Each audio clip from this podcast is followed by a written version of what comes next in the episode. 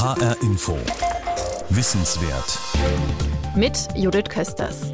Also eigentlich hatten wir vor, eine Sendung über Frauen zu machen. Über die schlechtere Bezahlung, über die mangelnde Gleichberechtigung in Deutschland im Jahr 2018. Aber Gleichberechtigung, muss es da immer um die Frauen gehen?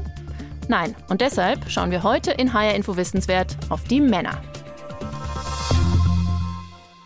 Deutschland, deine Männer. Der lange Weg zur Gleichberechtigung. Warum haben es Männer in Deutschland so schwer? Vier HR-Info-Kollegen haben sich Gedanken gemacht und recherchiert. Sie präsentieren vier sehr verschiedene Einblicke. Den Anfang macht Stefan Ehlert.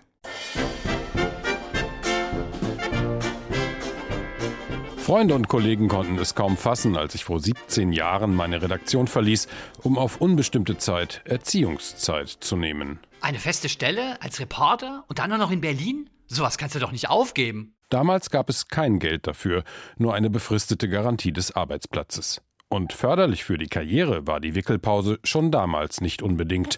Am schwersten fiel mir persönlich, dass ich plötzlich kein eigenes Geld mehr verdiente, sondern von meiner Frau Julia abhängig wurde. Aber das war unser Deal. Wenn wir Kinder bekommen, musst du dich drum kümmern, hatte sie immer gesagt. Ich bin nicht die Versorgerin, das bringt mir nicht so viel Spaß, es langweilt mich. Ich arbeite lieber. Reich bin ich so nicht geworden, aber ich verdanke diesem Arrangement die wohl schönste Zeit meines Lebens. Es gab Zeiten, da ich es bereute, beruflich zurückgesteckt zu haben, aber ich würde es immer wieder tun, mich in ihren ersten Lebensjahren vor allem um meine Kinder kümmern. Wann ist ein Mann ein Mann? Wann ist ein Mann ein Mann? Der Offenbacher Paar- und Familientherapeut Walter Schwertl moderiert seit 40 Jahren Beziehungskonflikte. Er sagt, die klassischen Patriarchen alter Schule erlebe er heute nicht mehr. In den Anfängen gab es häufig Themen, dass, sagen wir mal, Frauen arbeiten gehen wollten, das heißt nicht mehr zu Hause sein, bei den Kindern sein wollten, dass sie ganz zaghafte Versuche gemacht haben, ein Stück Eigenleben zu entwickeln. Das waren häufig Themen. Eine Frau will den Führerschein machen, eine Ausbildung allein verreisen. Vieles von dem, was bis 1977 noch der schriftlichen Genehmigung des Haushaltsvorstandes bedurfte, und der war meist ein Mann, ist heutzutage kaum mehr Anlass für bittere Beziehungskrisen. Weniger gestritten wird deswegen nicht. Zum Beispiel über eine gerechte Verteilung der Hausarbeit. Das ist nicht zwingend ein Streitthema, aber es ist immer ein Thema. Und eine wichtige Aufgabe für ein Paar ist, dass das Paar sich als eine Art GmbH versteht. Wir nennen es manchmal Ehe GmbH oder Partner GmbH. Ja? Das heißt, in, auf irgendeine Weise müssen die sich Aufgaben teilen. Verhandeln, aushandeln, absprechen. Die Kommunikation wird immer wichtiger. Denn Paare haben heute größere Spielräume bei der Gestaltung ihrer Beziehungen als früher.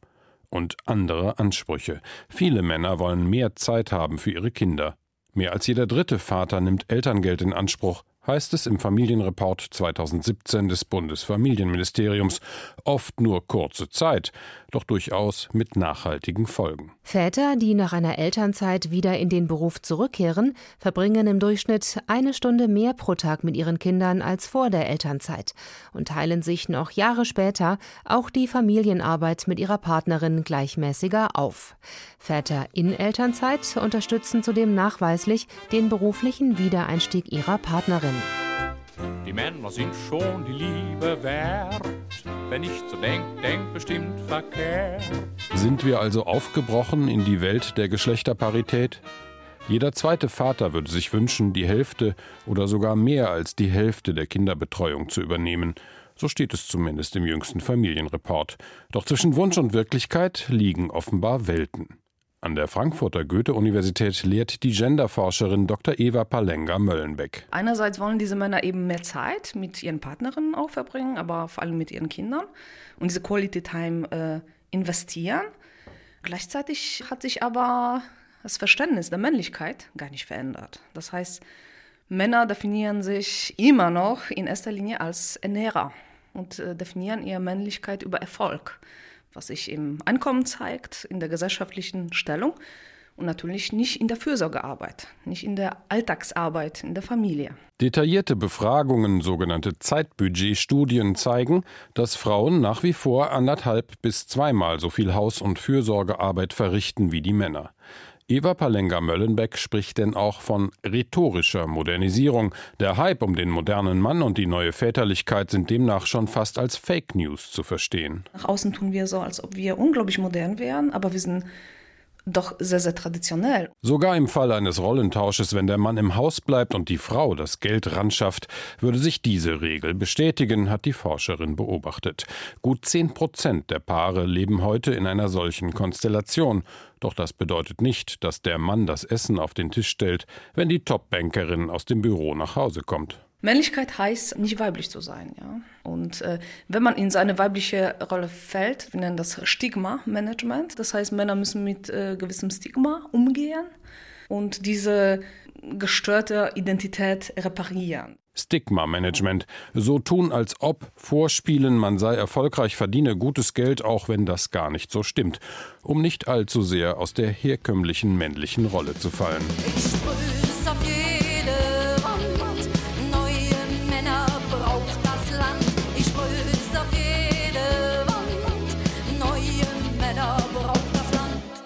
Verlassen wir die Uni und nähern wir uns dem modernen Mann in der betrieblichen Praxis, zum Beispiel bei meinem eigenen Auftraggeber, dem Hessischen Rundfunk. Hier kümmert sich die Frauen- und Gleichstellungsbeauftragte Sinaida Thiel höchst engagiert um die Fragen der Gleichberechtigung der Geschlechter.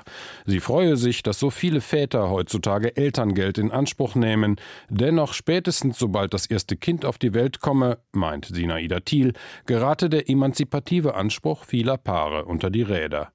Sie habe festgestellt, dass tatsächlich die Bereitschaft, gleichberechtigt zu leben, Gleichberechtigung auch nach der Geburt eines ersten oder zweiten Kindes, wirklich zu leben in einer Familie, in einer Beziehung, dass der Anspruch sehr schnell kippt, dass dann sehr schnell zu den traditionellen Rollen und Familienmodellen zurückgekehrt wird. ein Paar sei keine Insel, sagt die Frauenbeauftragte und rät Paaren dazu, jede Hilfe in Anspruch zu nehmen, die sie kriegen könnten, und nicht zu glauben, sie selbst seien an ihrer Misere schuld, wenn ihnen zwischen Krippe, Küche und Büro die Puste ausgehe. Dieser Anspruch, alles selber lösen zu wollen, der ist sehr, sehr hoch und ich glaube, viele Familien scheitern auch daran. Hortplätze kann jedoch auch die Frauenbeauftragte nicht aus dem Hut zaubern.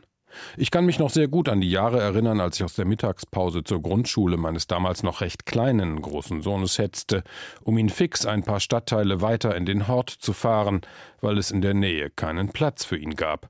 Irgendwann kam dann Frau Scholz, die Kinderfrau, und ich arbeitete vor allem, um Frau Scholz bezahlen zu können. Ich arbeitete im Schichtdienst, ich arbeitete im Ausland und fühlte mich zerrissen von dem Wunsch, meine Kinder zu sehen und gleichzeitig beruflich wieder Anschluss zu finden. Für meine Frau Julia war Zerrissenheit der Normalzustand, praktisch seit dem Ende ihres Mutterschutzes. Bei meinen eigenen Freundinnen hatte ich äh, keinen so guten Ruf. Immer wenn irgendwas schief ging oder das Kind zu laut war oder zu nervig, dann wurde das so ein bisschen hinter vorgehaltener Hand darauf geschoben, dass die Mutter ja nicht zu Hause sei. Ich wurde als berufstätige Mutter schief angesehen und du wurdest bewundert. Bewundert, das glaube ich eher nicht, aber ein wenig bestaunt für den Mut, einen anderen Weg gegangen zu sein. Ich wollte jedenfalls nicht nur der Ernährer sein, der seine Kinder allenfalls in der knappen Freizeit zu Gesicht bekommt.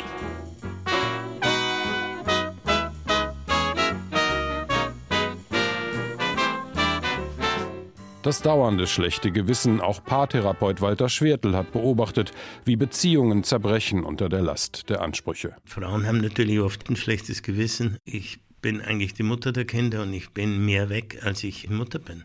Übrigens, sowohl Männer als auch Frauen haben für uns häufig das Thema, ich laufe immer mit einem schlechten Gewissen rum. Entweder gegenüber meinen Kindern oder gegenüber meinen beruflichen Ambitionen. In Staaten mit funktionierenden Ganztagsschulsystemen stünden berufstätige Eltern weit weniger unter Druck, glaubt Walter Schwertl. Nicht nur an dieser Stelle stehen Frauen und zunehmend eben auch Männer vor denselben Problemen. Genderforscherin Eva Palenga-Möllenbeck mahnt ein drastisches Umdenken in Wirtschaft und Gesellschaft an, damit Männer in Deutschland tatsächlich in neue Rollen hineinwachsen könnten. Das ist ein grundsätzliches Problem unserer Gesellschaft, dass Fürsorgearbeit eben nicht zählt und unwichtig ist. Den Preis dafür zahlen die Familien, vor allem die Frauen, die neben ihrem Job auch noch den Löwenanteil der Familienarbeit verrichten.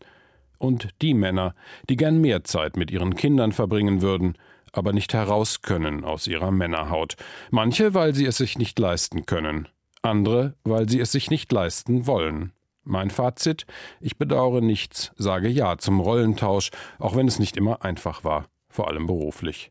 Heute habe ich einen Traumjob, und dazu zwei sehr lustige, halbwüchsige Söhne, die inzwischen auch mal ohne Eltern klarkommen. Männer sind so verletzlich. Männer sind auf dieser Welt einfach unersetzlich.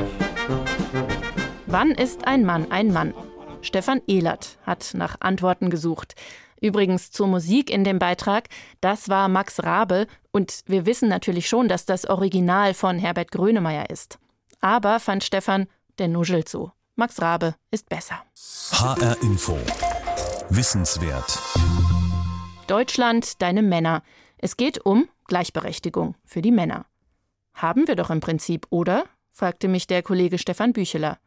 Bis wir auf das Thema Schule kamen. Ich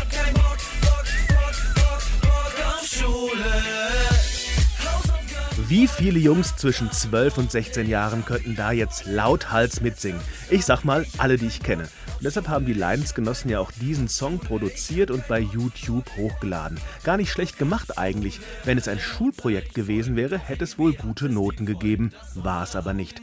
Es gibt so wenig coole Projekte für Jungs in der Schule, zu wenig, wo sie selber machen, anpacken, selbstständig organisieren können.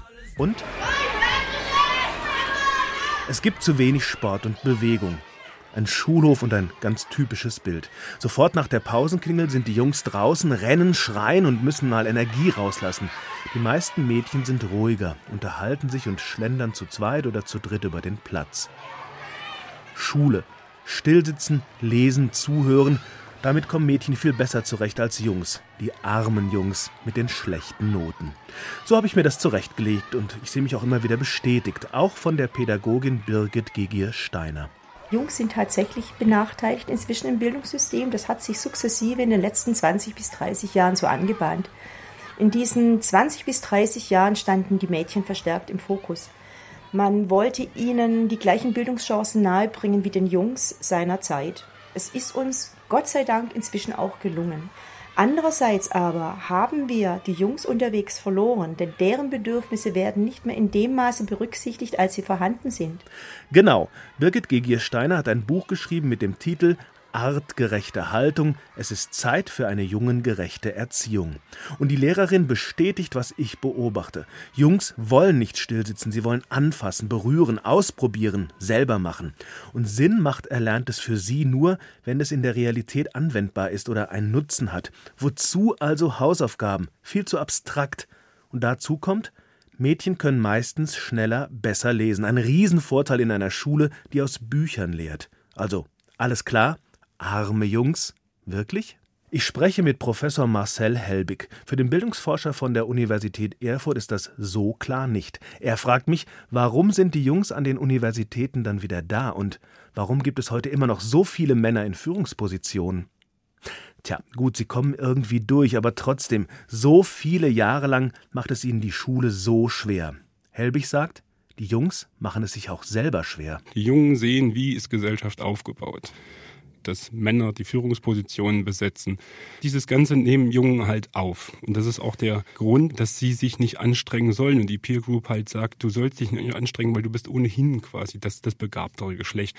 Also, dass man eine Begabung hat als Junge und diese Begabung einfach in gute Noten umsetzt und sich dafür nicht anstrengt. Und wenn man sich dafür anstrengt, dann wird das durch die Peer Group meist sozial sanktioniert. Kein Junge will Streber sein, das stimmt, und so bleiben viele unter ihren Möglichkeiten. Vielleicht auch, weil es so wenig männliche Vorbilder an den Schulen gibt, Lehrer, die sie mitreißen. Dann ist das Vorbild vielleicht wieder der lauteste aus ihrer Clique, aus ihrer Peer Group, und das ist nicht unbedingt der klügste. Arme Jungs. Naja, vielleicht ein bisschen. Stefan Bücheler über Jungs in der Schule. Ob Jean-Claude Juncker es damals in der Schule schwer hatte, das wissen wir nicht. Was wir wissen, im Anschluss legte er, Schulnoten hin oder her, eine glänzende Politikerkarriere hin. Heute ist er Präsident der EU. Wir haben unseren Korrespondenten in Brüssel, Andreas Meyer-Feist, gebeten, uns von den Männern in der europäischen Politik zu erzählen. Er berichtet von mächtigen Männern, die mit den mächtigen Frauen so ihre Probleme haben. Es gibt Dinge, die würden heute so nicht mehr passieren. Zum Beispiel 1979. Margaret Thatcher wird Regierungschefin in Großbritannien. Das Thema in der Tagesschau und danach auch in der Sendung Bericht aus Bonn, die verspätet anfing, weil die Tagesschau wegen Thatcher überzogen hatte. Das brachte den Moderator Friedrich Nowotny völlig aus der Fassung. Und so fing er die Sendung an. Frauen können auch Anfangszeiten von Fernsehsendungen durcheinander bringen. Noch eine Frau in Großbritannien nachdem das Staatsoberhaupt nun schon in äh, Königin Elisabeth II. das Geschlecht, das starke, schwache, je wie Sie wollen, repräsentiert, nun noch eine Frau. Kaum war Thatcher im Amt, kam die Männlichkeit gehörig ins Stolpern, auch im Fernsehen. Frauen als Chefin. Unvorstellbar für die bornierte Männerwelt der Politik, um ehrlich zu sein, auch in Bonn. Und dann gab es noch sehr feinfühlige Ratschläge für den Umgang mit einer Frau in einer so wichtigen Position. Der Bundeskanzler wird seine Schnupfmanieren überprüfen müssen. Vielleicht braucht Helmut Kohl ein neues Rasierwasser. Nowotnys damaliges Herumgeeire war aber nur die Spitze des männlichen Eisbergs. In der Bonner Politik dachten die Männer noch viel schlimmere Dinge. Sie wollten die Macht in Europa nicht abgeben. Wer glaubt, dass sich das grundlegend geändert hat, täuscht sich. Der Ton ist politisch korrekter geworden, aber die Rollen sind noch immer klar verteilt, auch in Brüssel. Frauen, die nach oben wollen, müssen mit Mannmännern konkurrieren. Sie sind unwillkommene Konkurrenz und sie müssen immer besser sein und noch männlicher, furchtlos und machtbewusst, gleichzeitig aber auch gesegnet mit angeblich typisch weiblichen Eigenschaften, kommunikativ, humorvoll, heiter, charmant. Die dänische Politikerin Margrethe Vestager ist EU-Kommissarin in Brüssel. Sie weist Amerikaner, Google und Facebook vehement in die Schranken. Auf einer Veranstaltung zum Thema Frauen und das Silicon Valley wurde sie gefragt, was denken Sie, wenn Sie Herrn Trump sehen? What do you think when you when you see him? Do you expect me to answer that? Yes. Well, I, I see very little of him. But you must see him his tweets, you must see him on the television. No, I don't. I have uh, detoxed. A Trump a, a Trump detox. Yes. And how's how's that working out for you? It works beautifully. Vestager hat ein Trump-Gegengift. Sie hat die Lacher auf ihrer Seite. Für EU-Kommissionschef Jean-Claude Juncker ist sie eine der wichtigsten und einflussreichsten europäischen Politikerinnen überhaupt. Anders als den Männern in der Kommission nimmt man es ihr ab, dass die EU, die viele Menschen für entrückt halten, für alle da ist und dass sie, anders als Juncker, die Kommissare und die männlichen Regierungschefs, nicht überfordert ist von Flüchtlingen, Terror und Brexit. Sie zeigt, was ihre männlichen Kollegen nicht können, was es bedeutet, in Brüssel mächtig zu sein, wenn die EU immer schwächer wird. EU-Kommissionschef Juncker fing 2014 an. Damals versprach er eine moderne und weibliche EU-Kommission. Ihre wichtigste Aufgabe für frischen Wind in Europa zu sorgen, Zugluft in festgefahrene Strukturen, Verhaltensweisen einzubringen. Juncker lockte mit Geld. Wer weibliche Kandidaten vorschlagen würde, bekäme die besten Posten und die größten Etats. Aber Martin Schulz, Präsident des Europäischen Parlaments, ahnte schon früh, wie die Geschichte ausgeht. Jeder von Ihnen wird jetzt seinen Nachbarn anschauen oder die Nachbarin und sagen, ja, da kannst du ja eine Frau schicken. Nur wenn jeder den Nachbarn anschaut, dann bleibt es dabei. Dabei blieb es denn auch. Keine Rede mehr von einem zumindest 40-prozentigen Frauenanteil an der Spitze der EU. Die Mitgliedstaaten wollten das so nicht. Es gab Ausnahmen. Tschechien, Belgien, Dänemark und Portugal nominierten Frauen. Und in Italien Matteo Renzi. Der Regierungschef nominierte Federica Mogherini als EU-Außenbeauftragte. Sie bekam den Job und musste sich von ihren männlichen Kollegen sagen lassen, zu jung, zu unerfahren, nicht fähig, mit den Weltmännern zu konkurrieren.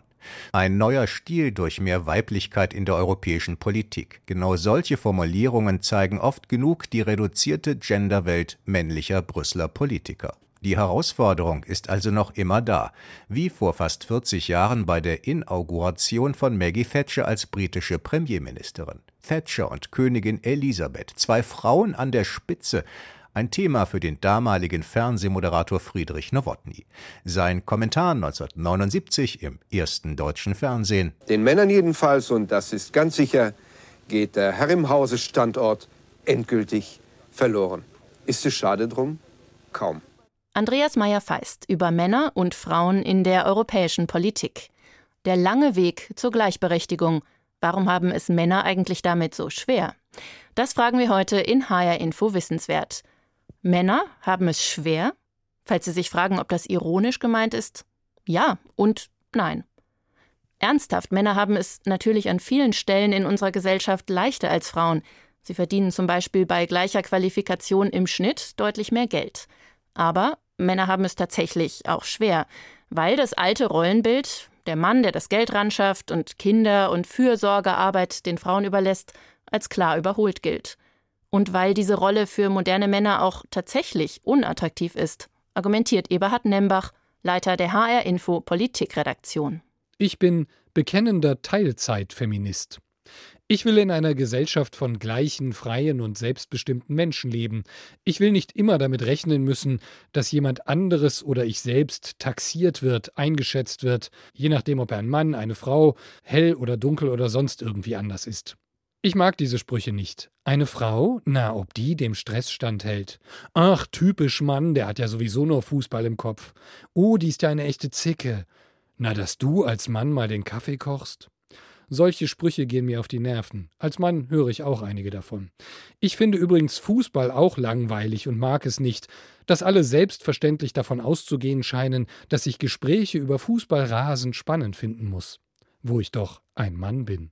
Ich habe also kein Problem damit, dass Feministinnen das klassische Männerbild angreifen.